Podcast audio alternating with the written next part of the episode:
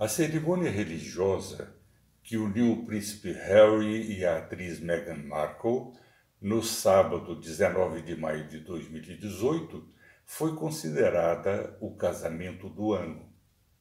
Sem dúvida, a capela de St. George no castelo de Windsor é maravilhosa e o cerimonial foi cuidadosamente ensaiado.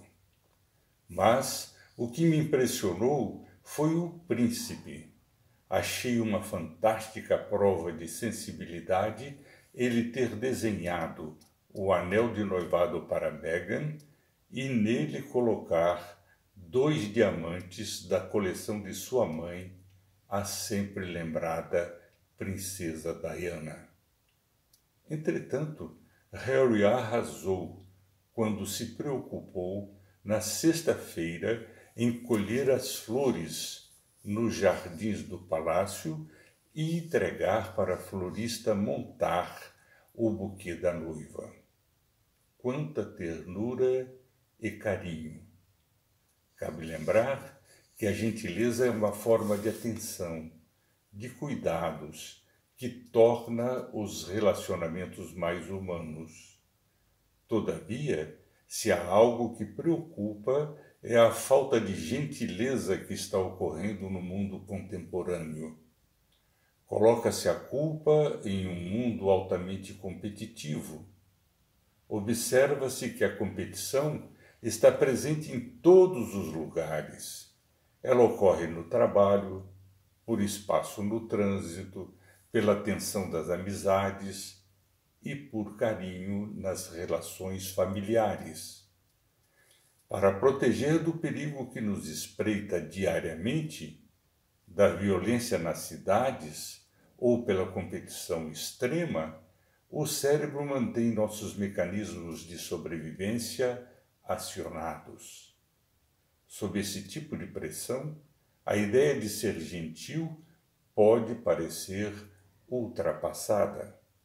Não confunda favor, que é decidido pelo cérebro, com gentileza, que é fundamentada no coração.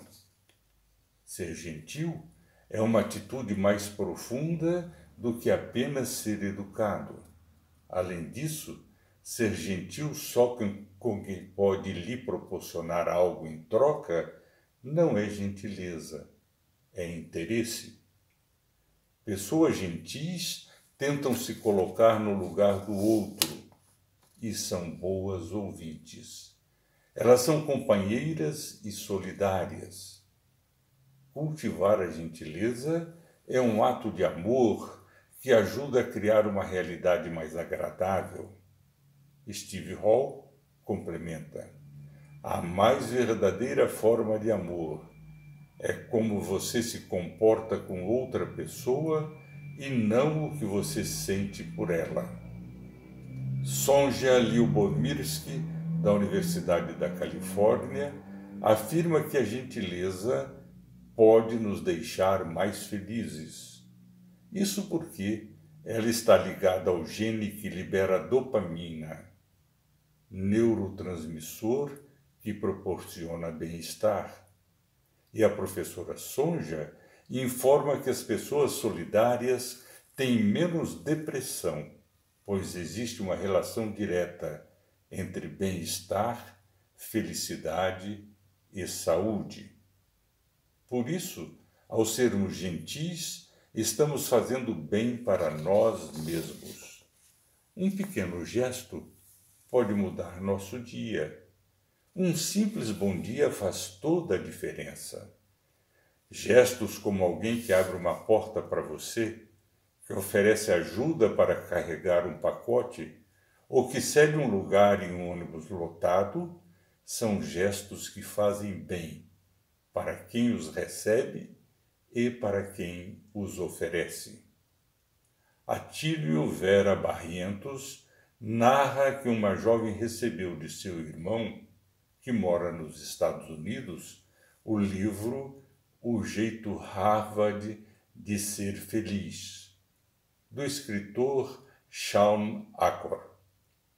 Nesse livro, o autor argumenta que pequenas gentilezas podem produzir resultados que tornarão você mais feliz. Durante pequena viagem, a jovem resolveu colocar uma ideia do livro em prática. Quando parou no posto de pedágio, pagou o pedágio da caminhonete que parou atrás de seu carro.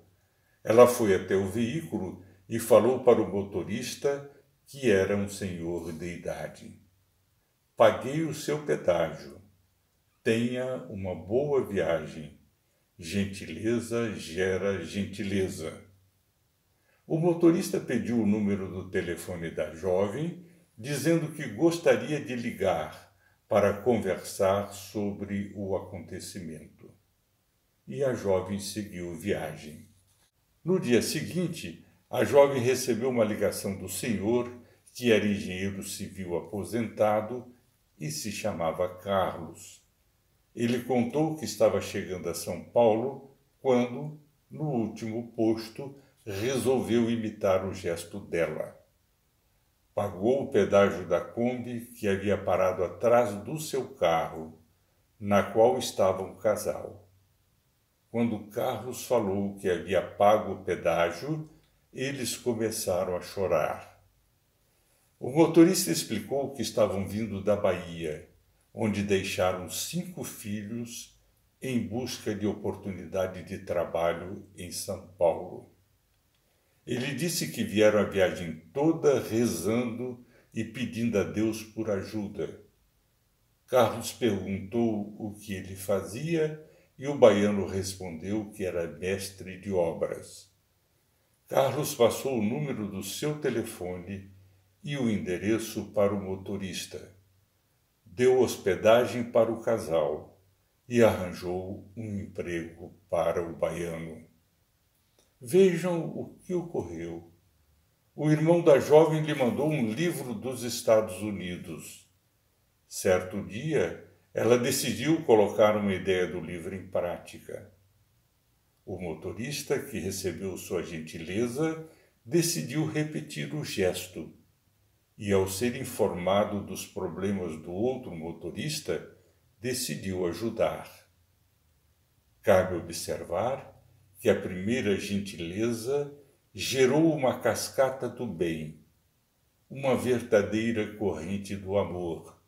Por isso, podemos afirmar que a gente nunca perde por fazer o bem e que a gentileza gera gentileza.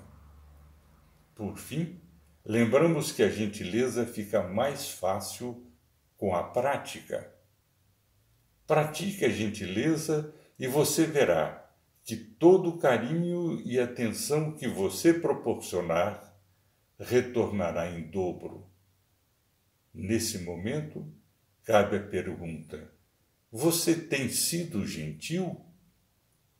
Nunca é tarde para começar.